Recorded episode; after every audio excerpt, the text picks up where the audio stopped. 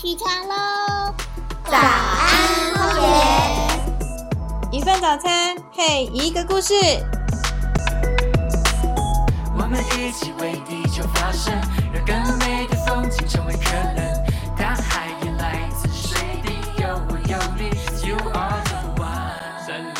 Hello Hello，大家好，欢迎来到早安荒野，我是伊丽莎，伊丽莎白的伊丽莎啊，不是啊，不是啦，我是几流刷啦，一颗沙子的伊丽莎啦。那我今天呢到了台南荒野，请到了台南荒野的一位神秘人物，他的名字叫做范丽，我应该用台语称呼，台语怎么说？本列吧，哦，本列吧。好，那我今天呢邀请到了我们本列吧来为我们介绍一下砍头山这个地方。我很好奇呀、就是本列吧，那你为什么会取这个好特别的自然名？谢谢啦哈，有这个机会在这边哦跟大家做个分享啊。我我叫范立忠啊，好，那我是屏东人，小时候在乡下长大的九如乡了哈。因为小时候就是因为我叫范立忠，所以前面两个字就叫范立哦，我刚以为你在说我的名字是范立忠，真的是本列中的那个范立。没错没错，因为我们小时候都是讲台语啦，那时候在推行国语，所以有时候大家都转不过来。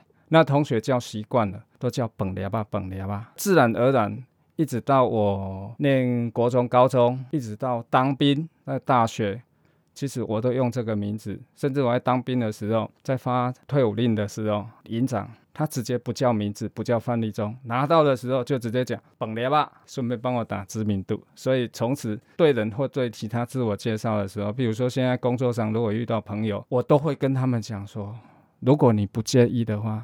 你叫我本列吧的喝，所以现在连我们老板也都会用这个名字称呼我。本列吧超好记的耶。对，有时候遇到那个亲子团的小朋友，我们如果在外面碰到小朋友，要跟他们做一些自然这方面的介绍，我都会跟他们讲说，我叫范立忠，你们可以叫我本列吧。他们就哦，本列吧，好、那那那知道了，知道了。超有亲切感的。我好奇的是，你在荒野啊，很多很多很多很多很多很多年做了哪些事情呢？我本身是学化工的啦，然后后来又去念环境工程。当时我第一份工作就是在台南，现在还是一样这一份工作，我一直都没变，大概二十几年了。刚入职场的时候，我们会比较积极的想要在工作上哈有一番比较好的成长，所以当时我几乎所有的时间都在工作上，早上六点多出门，晚上一直到十点十一点才回来。后来是因为我想要做一些工作上的调剂，我的兴趣就是照相、摄影。那我开始假日的时候就去照相。那因缘关系哈，就是刚好上了一个自然摄影班，接触到荒野保护协会是高雄分会办的，所以从此以后我就加入荒野保护协会。第二年我就马上缴了一个永久会员的会费了，就一次缴清等于二十年了哈，二十年已经过了哈，大概九十年那时候荒野台南分会要做筹备，啊，一直筹备了几年，九十三年才成立，所以从九十三年四月份那时候，我就在分会长的分配之下当解说总组长。其实我也还不知道什么叫解说总组长，因为我以前前不太会讲话，也不喜欢讲话，上台演讲会讲半天。然后从那时候开始，同时又兼任另外一个自然观察，也就是我们所谓的定点观察，就是到某个地方哈，不定期或定期的去那边看自然。我们另外一个观察小组叫青山组，就是我们等一下要讲的砍头山，我也兼的那个青山组的组长，一待就做了大概将近十年。哇，十年很久哎，那一定有很多很多关于砍头山这边的经验喽。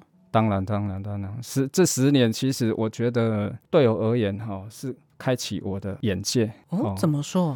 因为我从来不知道我可以跟大家做分享。从早期拍幻灯片的时候，分会一有要做对外分享或每周每月的定期分享，都会想到，诶，有照片的人可以拿出来做介绍。因为看照片，大家最容易进入状况。在这一段时间，我才发现，原来照这个相，我可以跟人家分享。也是因为这一段时间，我才知道说，原来我除了照相之外，我还可以写写文字，透过文字的方式跟大家介绍，譬如说。说什么昆虫啊、什么鸟啊、什么花，或者说我们今天这样一趟走出去的话，我们看到哪些东西跟自然之间的关系。那有一阵子就是因为这个关系，所以我大概是九十三年到九十七年，我每个月我们上山去看自然，我回来会写一篇类似那个游记啦，哦，我把它叫做定点观察后记。那我的目的是要让有趣的人稍微回忆一下那一天跟他们一起走，我看到的是什么东西，跟自然之间有什么样的的感觉。那也顺便让没有去的人可以知道说，哦，原来这个山上有这些东西。所以当时常获得一些回馈，有些人就会心痒痒的，我说，诶，真的吗？有这么棒吗？有这些荧光菌可以看吗？还有什么很可爱的蛙类可以看吗？所以无形中就会让这些人哈，在假日有空的时候，或者说我们每月要上山去，他们就会跟着我们走，大概十年的一个带头的作用啊。所以我我才知道说，原来我不是只有照相而已，凡是大自然让我看的、让我听的、让我闻得到的，我全部都可以以我所会的文字跟照片给大家做介绍。所以等同无形中，我认为啦，这是对我的一个训练。我不敢说成长啦，因为成长一直是无限的。所以也是因为这个关系啦，我最近才会想说，大自然无私，随时你上去，只要你的五官都打开，不要说五官，我们有六视。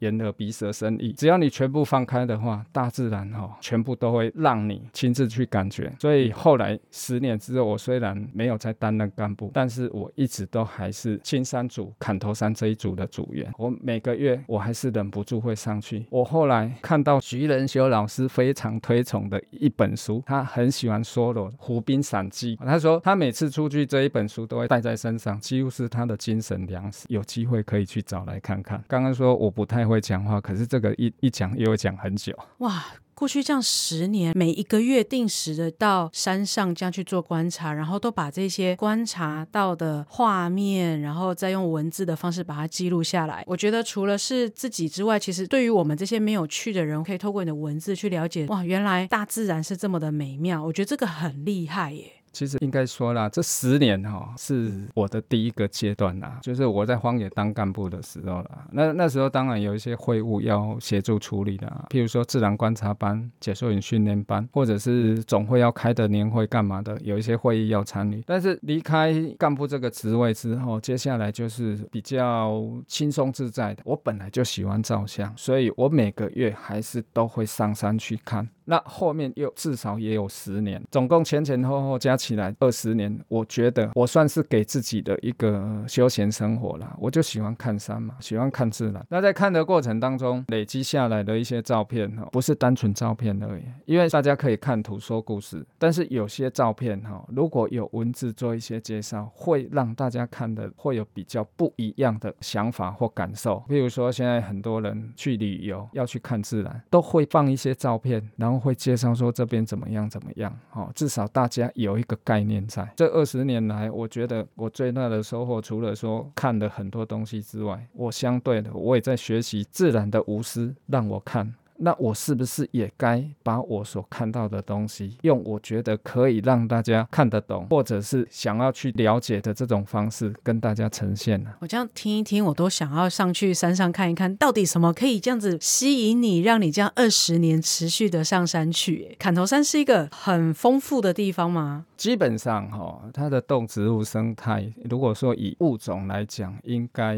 我估计啦。我所知道或我曾经有记录下来的，应该有至少一千五百种。那当然，我不是学植物的，我没有做调查的压力。以前的人可能会认为说，诶，荒野的自然观察、定点观察，好像是在做调查记录。其实我们都是类似现在比较流行的讲法啦，公民科学啦，因为我们是不是本科系的？那我觉得你要去自然，你要去看这些东西，前提就是你有这个心就好了。毕竟我们上山就是要去玩。去看自然了，并不是要去做什么工作。所以大概九十三年那时候，高雄分会他们受我文字的影响，他们就很想要上来。还有一些台南这边的伙伴呢、啊，哈，类似一种回馈，他们说每次看你文字所写，都觉得这座山好像很美。很冲动，很想要上去。我说，也许文字会骗的，但是你上山去看的话，也许会觉得我所写的搞不好比现场还更差。所以你说在一座山上到底内容怎么样，如人饮水，你上去看了才知道。过去是因为一趟路，我们譬如说我们从台南市过去的哈，开车路程大概一个半，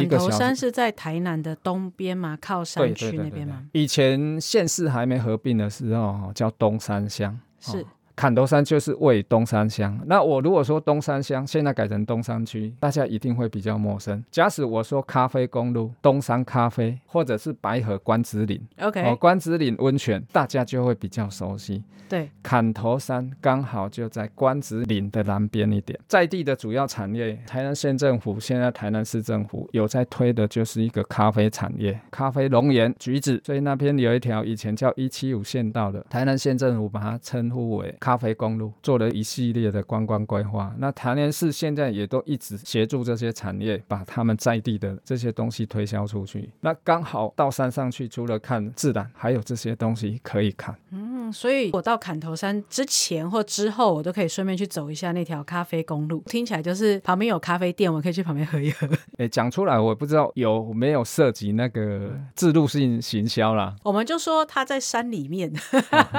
就在一七五号咖啡公路的那沿线啊，是、哦路上都有路标。市政府以前每年十一月左右，他们就会有橘子绿的、咖啡红的来推销这在地的产业。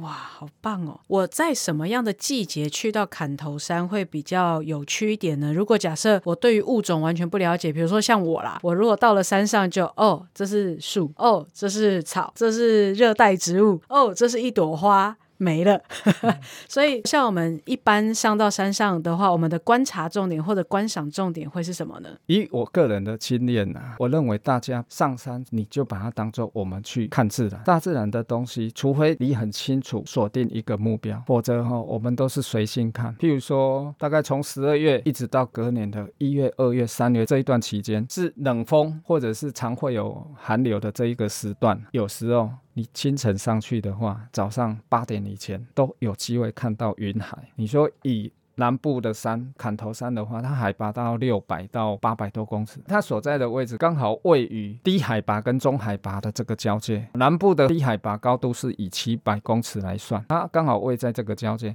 那有时候我们的云层高度，冬季的云层高度就会在这个六百、八百这边哈、上上下下。如果云层高度是低于五百的话，我们在山上就可以看到云海。那其他季节，譬如说那个回面就迁移的过程，砍头山那边也是它的一个路径。所以大概三月份或十月份，有有时候我们抬头一看天的话，你会看到很多迁移当中盘旋的灰面鹫鹰类。呃，三月到十月还是三月？三月跟十月跟十月就是这个鹰南迁北迁的这一个时段，哦，OK，, 肯定那边看得到，我们这边也看得到，只不过说这个地方看都是远远的，因为他们不会下来休息。譬如说我们在夏天好了，夏天这个时段，当然虫相就比较好，虫相就是昆虫相嘛，各种昆虫。那夏天上山，当然就是有机会可以多看一些昆虫。那假使一些花卉的话，这座山没有一个比较特别，譬如说什么樱花、梅花或者是油桐花这些花成片成林的让我们看，通常都是比较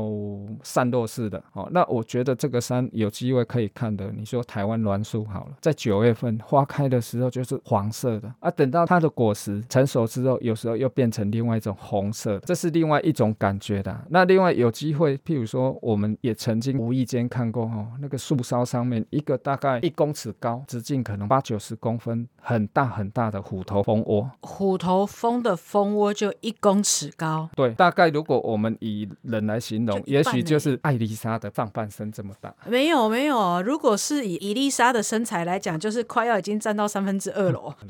啊，像这种不可预期的，我们就随心看。我们并不是说去海边看黑面琵鹭，或者是某个季节要去赏樱。我觉得砍头山这边哈，我不会特别认为说它有什么季节性的东西可以看。反正一千多种的东西，看你怎么去看。过去曾经有人问我说：“你都看这么久了，该看的东西都被你看光了，还有什么好看啊。可是我发现二十年来，我竟然都还有很多东西我没看过，或者我没真正去了解。譬如说，我去年就遇见一种植物，我问了那个特生中心之后，才知道这是一比较濒危的特有种，它的名字俗名啊。我们中文在讲的这个名字都叫俗名，很多人都会想说，哎，这个学名是什么？很抱歉，学名我不会念，学名就是拉丁化的这些文字组成的啊。这个物种叫做台南剑锋红，剑锋红见面的见，是微风的风，红色的红。我光听这个名字就觉得，哎，好特别的名字啊！大家看到风之后就会脸红。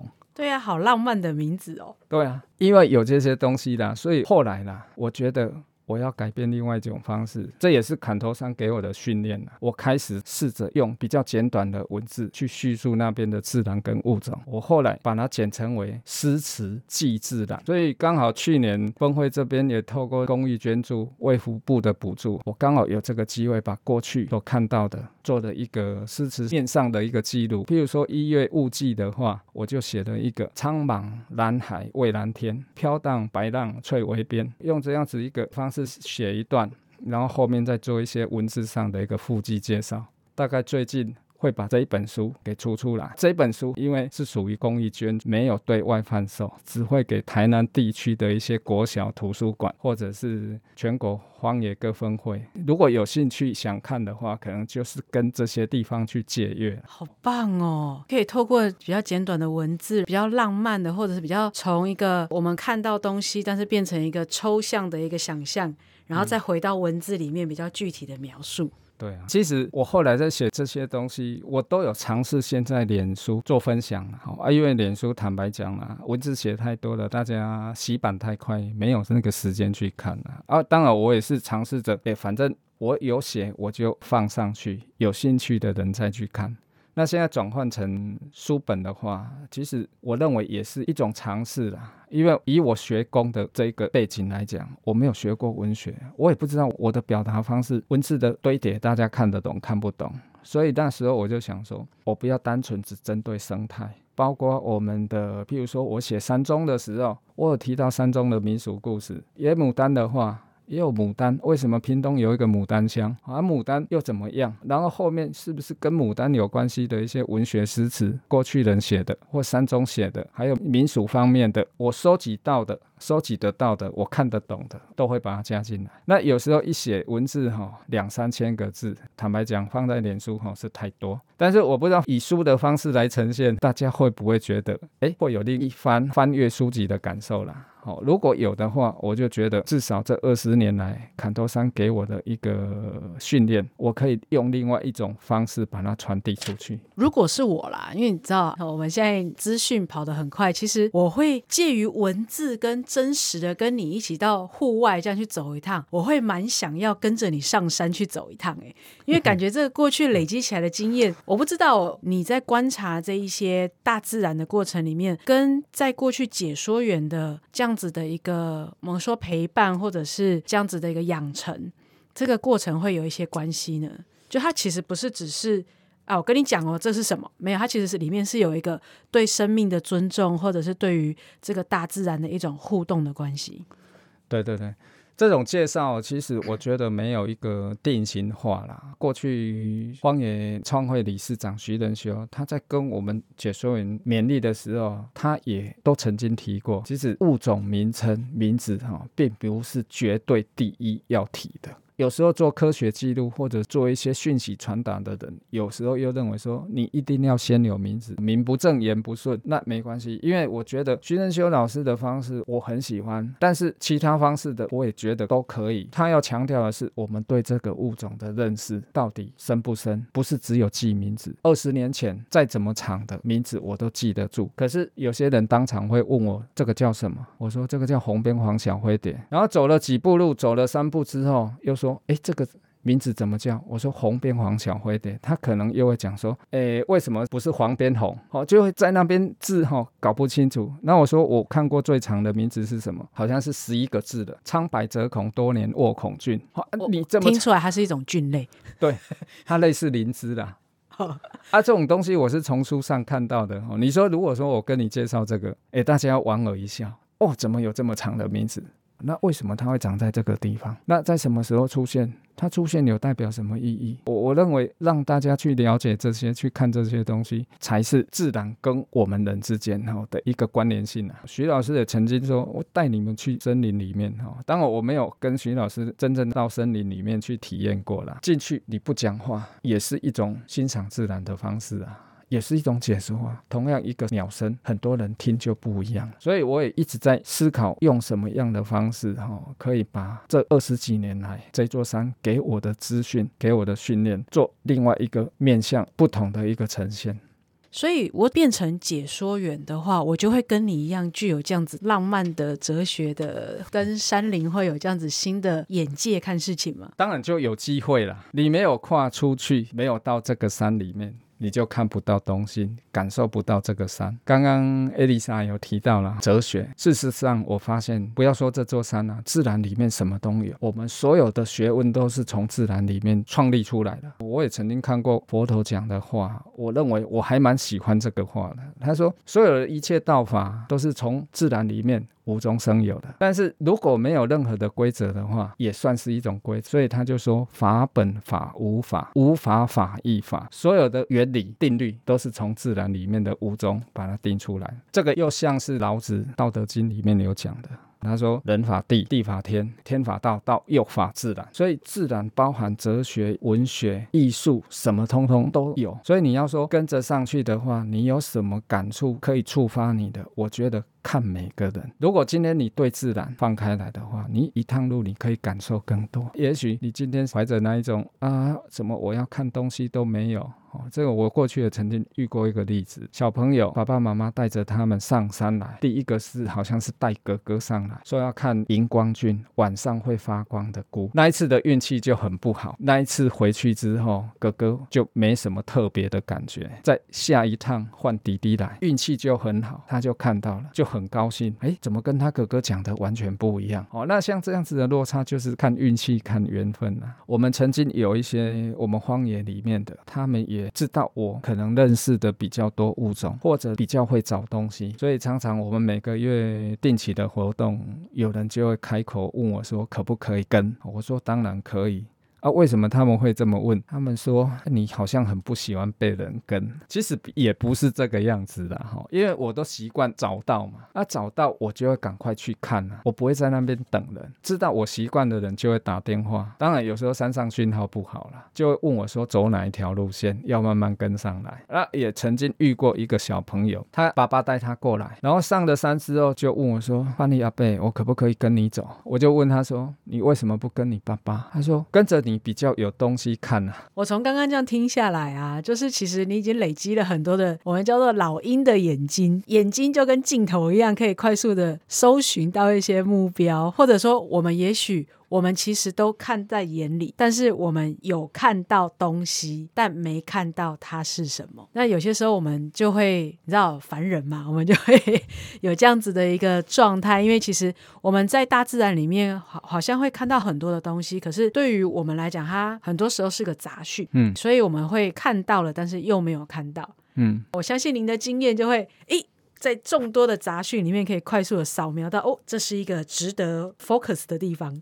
嗯嗯，要说常态的话，我后来发现，一群人一起看东西、看自然，比你一双眼在看东西更敏锐一点。大家一起找，可以看的比较多的东西。一般我们如果一起出去的话，有特别的东西。当然，如果是我先看到，我拍完照之后，我会先告诉大家为什么拍完照。过去曾经有经验，我没有拍，结果先介绍给大家看，或者吆喝大家过来看，哇，看一看，跑掉了。所以我后来就先自己先照相。假使我们是带着大家去看自然的，比如说推广解说啦，哦，我们有时候也会不定期办理一些有兴趣的人报名，我们带着他们上山去看自然，这个我们叫做推广解说啦。我会跟大家讲，如果说你们有看到什么东西很好奇的、不懂的或想了解的，你们就提出来。你们找到的跟我们看到的。可能会不一样，比较多人来找，会有不一样的火花，对对，花或虫都一样，因为有时候小朋友在看东西，你会不知道他头会低下来，对，啊，低下来看的东西就不一样了。没错没错。对，那类似这这种状况啊，其实我们有时候在做解说员训练，就是要让有兴趣的人来当做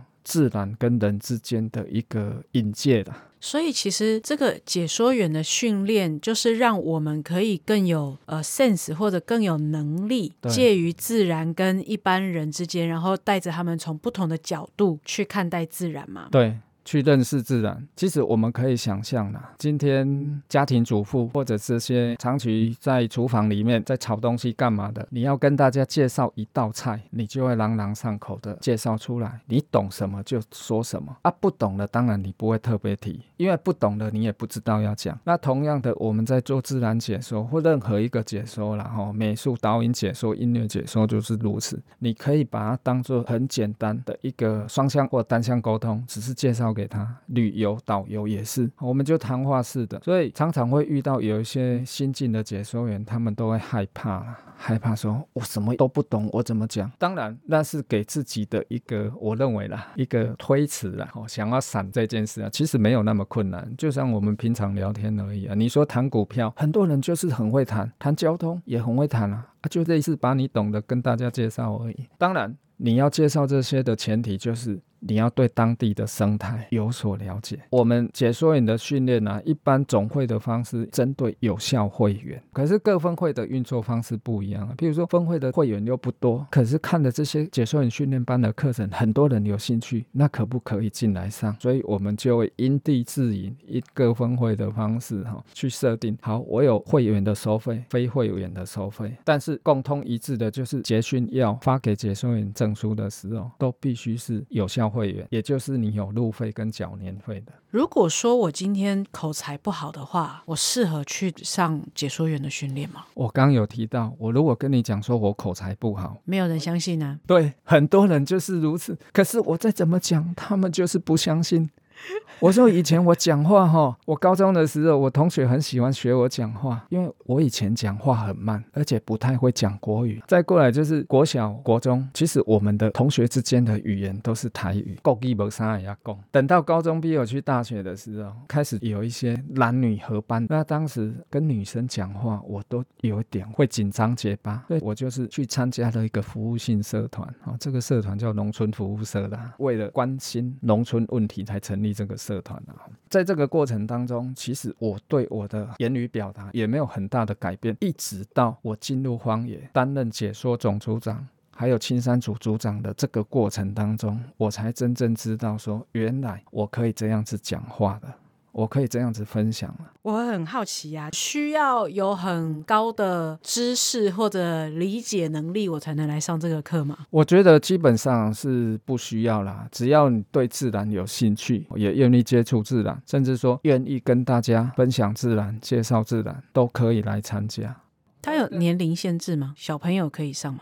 印象中好像有，过去曾经有妈妈带着那个小学中的小朋友，他想来学，那时候就破例让他一起进来上解说员训练班，然后也真正让这一个小朋友去做有一个现场的解说训练，也让他来讲，啊，小朋友也讲得很好啊。啊，只不过说，因为基于哈、还是有一个年龄限制，所以小朋友的小小解说员，我们目前没有这样子的一个制度啦，都还是以成年人为主。我刚查了一下网页，诶，原来十八岁以上就可以参加，哎，对啊，对啊，然后对大自然有兴趣就可以报名，哎，好棒当然，哦。当然，当然。那上课会很难吗？就是会教很多大量的知识轰炸这样子。其实这个也看各分会的课程规划啦。每一期的话，像台南最近要办的是第十四期，那我们目前其他分会最多的是新竹分会，已经办到好像已经好几十期了啦。哈。每一期各有不同的核心课程规划，但是会有固定的，就是荒野保护协会的宗旨，然后解说员应该做的事情，至少会有三个有关于荒野里面的一些核心课程。那其他就是看当期的召集人或大家辅导员规划出来要设计什么样的一个内容。譬如说，我所知道台南分会的第十四期解说员训练班，它涵盖的课程就很多样。当然，那个课程名称我记不起来，但是就我来看，那都是很通俗平易的，没有特别像我们刚讲的动植物学名这些哈、哦、比较生涩的这些课程在里面啊。我们的课程规划应该都是很适合大家来看的。其实就是我们怎么样带着我们的心，然后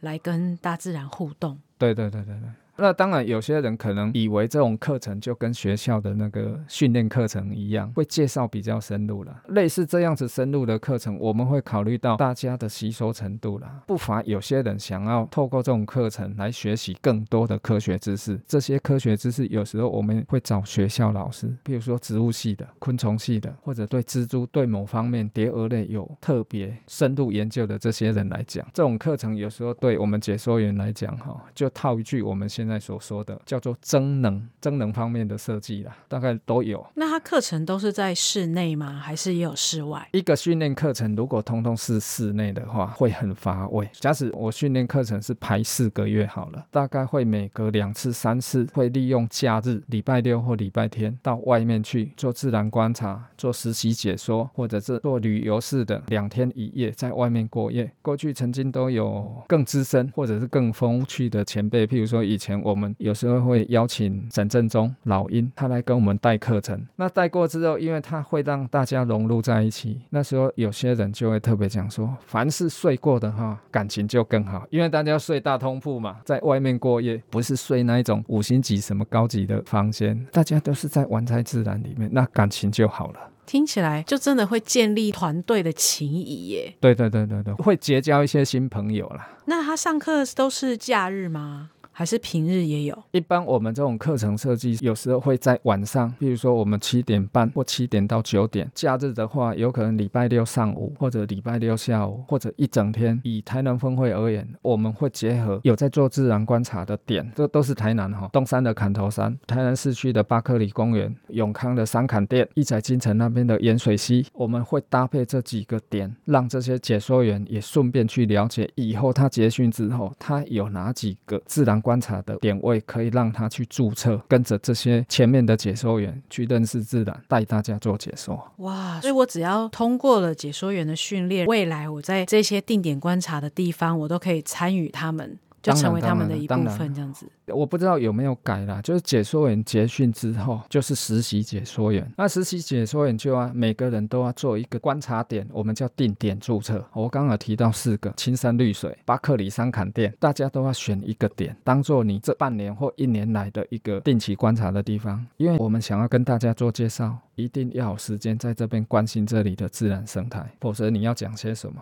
没什么好分享，嗯啊，但是不见得说你注册这一个点，其他点就不能去。那注册这个点还有一个义务，就是如果这个点，譬如说三坎店要推广解说，亲子团附近报名参加的这些民众来了解三坎店过去、未来，还有它那边的主要保护物种侏罗树蛙，那你就是要先了解，再带着大家去看。所以有些心有余力的，就会每个自然观察点，我们现在都故意把时间错开，不要在同一天进行。譬如说第一个礼拜六。第二个礼拜六、第三个礼拜六、第四个礼拜六或礼拜天，有兴趣想要多看几个点的解说员，你就可以一起上去。我光是想到，如果我可以参加解说员，然后我可以一起接训，我就可以每个礼拜跟着大家一起去看自然，然后跟大自然互动。哎，这个感觉跟我自己一个人到大自然的那个感受是不一样的，因为我有人可以分享。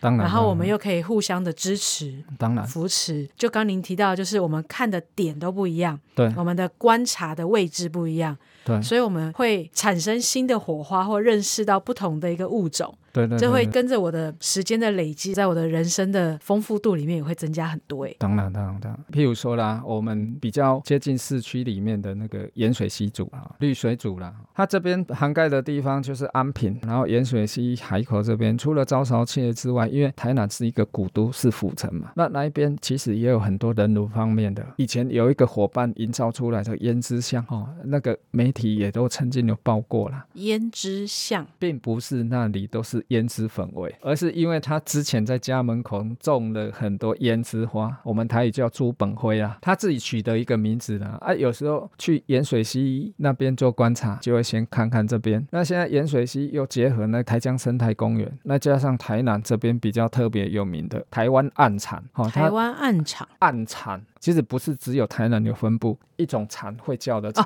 哦哦，台湾暗蚕暗蚕，黑暗的暗，哎，到底有没有卷舌啊？台湾暗蝉。有有台湾暗蝉，跟嘴馋的馋一样。对对对对，那这个在木麻黄的防风里面，在发生期就会有这些，好，那叫声叽哩叽哩叽哩叽哩，那就会结合这边在地的黑面琵鹭、鸟类、招潮蟹这些，还有人文哦来做一些观察跟跟介绍。所以绿水组那边基本上虽然它是比较热一点，就夏天比较炎热，但是它涵盖的面向哈、就除了自然之外，还有更多的人可以让大家训练、学习、认识。那如果说我在做解说员实习的时候，我去到定点观察的地方嘛，嗯那我可以带我的孩子啊，或者带我的朋友一起去吗？基本上这个问题哈、会比较难克服的地方就是交通问题。为什么后来到山区的人变少？是因为没有交通工具啊，比如说到坎头山一个半小时车程的路程，所以后来就是有开车的人刚好有空位，大家就共乘。比较少有交通问题的就是巴克里、三坎店、盐水溪这边比较大家容易走得到的，甚至大众交通运输工具都可以到。那坎头山就比较没办法，甚至以前我们还有一些点是跨越县市到茂林那边去了。啊，茂林是属于高雄啊，是高雄分会。虽然高雄分会没有这一个点，刚好我们台南分会又可以到那边，但是后来那个定点是位在高雄那边啊，所以后来没有继续维持那一个点。只当做我们解说员一些联谊啦，我们好几期各不同期的，看总组长的风格，他想要联系这些诶新旧解说员的情谊，就可能会抓几个点让大家聚一聚。哇，听起来如果当解说员，我还可以到各个的秘境去。当然，当然，当然不敢说秘境啊，就是大家有什么特别的地方会带着跑，不然就是我们原本也有一个心态，就是大家是来玩自然，就来自然里面好好享受的啊。当然，就像我刚刚所讲的，这是我个人的认知的。今天山里面自然给我看二十年了，我认为我不要这么自私。如果有机会的话，我认为也是要跟大家做个分享啊。如果说有有一句话可以让我们的未来的解说员鼓励他们的，你觉得那句话会是什么？如果现在要讲的话，我会觉得你就带着你轻松愉悦的心情来参加就可以了，哪怕是带解说好了，也一样，不要给自己太多的压力，给自己太多压力那就反效果了。我想得到的可以讲的大概是这个样子的。从你刚刚前面讲了，我们怎么样在这个山上，然后名字对于这个物种的重要性是什么？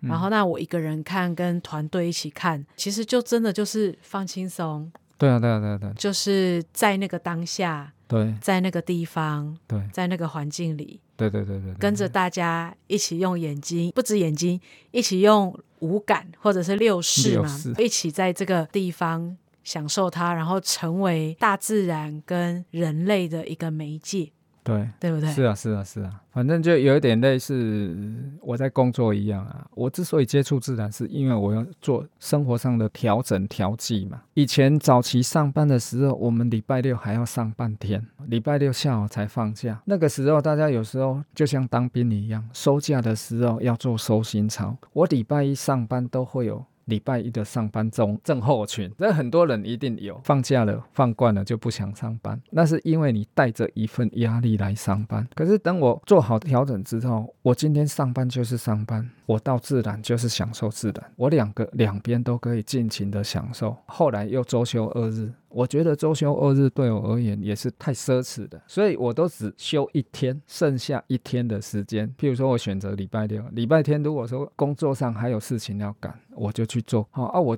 随时都可以保持哈、双向都愉悦的。你只要心情快乐，做什么都好。没错，我们今天呢，因为时间的关系，我们谢谢范丽，他给我们好多的鼓励。尤其刚刚我觉得讲到那个以前我们要工作六天，然后才会休息一天，以前是五天半，我现在真的是周休二日，其实有了更多的时间，可以好好的陪伴自己，对陪伴家人，然后让自己能够更在当下，让自己可以放松。当然，当然，当然，欢迎各位到砍头山走一走，虽然它路程比较长一点，但是我相信只要一到了山上，整体的感觉，那个自己本身在城市里面的那种压力都一定会有它的释放的一个效果。更欢迎大家可以一起来到台南参加我们的解说员的训练，成为我们解说员的一份子，一起享受各个大自然的美丽。是是是是。好了，我另外再补充哦，其实砍头山那边还有一个相当有名气的庙宇，叫仙公庙。以前我们不叫砍头山，我们定点观察仙公庙了。为什么叫仙公？仙公就是八仙里面的吕洞宾，叫吕仙祖，他又叫福佑公君，也叫仙公，所以那边叫仙公庙、福佑宫。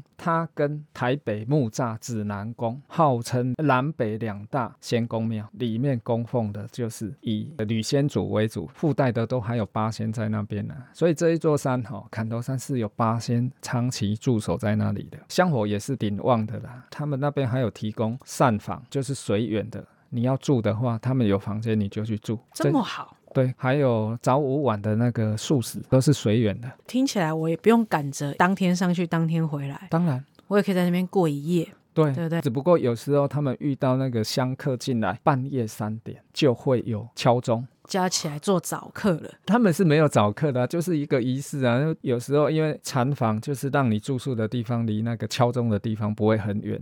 所以暮鼓晨钟嘛，有时候半夜就会敲得很响亮，等到敲完之后又继续睡了。哦，感觉还蛮不错的，体验一下山中生活，对不对？如果说不怕吵或者不特别对住宿品质有特别要求的，那边的房间倒是都可以住啦，有棉被、浴室啦，还有通铺啊，两人房、三人房都有。哇！但但是要跟那边的香客争啊，因为有时候如果进香团的。进来的话，那房间哈可能比位难，对，甚至有时候他们会在房间里面做什么灵修或干嘛，会有一些声响，会影响到大家。那也有人现在很流行的就是旅行车、旅游车，就会在附近有些停车场就搭起来，就在那边泡茶。有些人会睡在车上，所以它也是有很多种模式啊，不是只有当天来回啊。嗯，没错没错。我们今天非常谢谢范丽来为我们分享关于砍头山，还有关于成为解说员。还有在身为解说员的这一段人生里面，还有他自己对于大自然的观察，然后还有一些心得，还有一些在文字上面的表达，我觉得是非常难得的。因为在现在这么快速的世界，在这么快速的文化里面，我觉得这个慢下来、静下来，能够在山上停顿的那个跟自己在一起，是一件很棒的事情。再者，他又可以把它表达出来，让更多的人一同从文字、从照片里面去体会这种大自然的美丽。我觉得这超棒的。那我们再。次的谢谢范例，谢谢，好，谢谢大家，谢谢，我们下一次再听见喽，拜拜，拜拜，拜拜。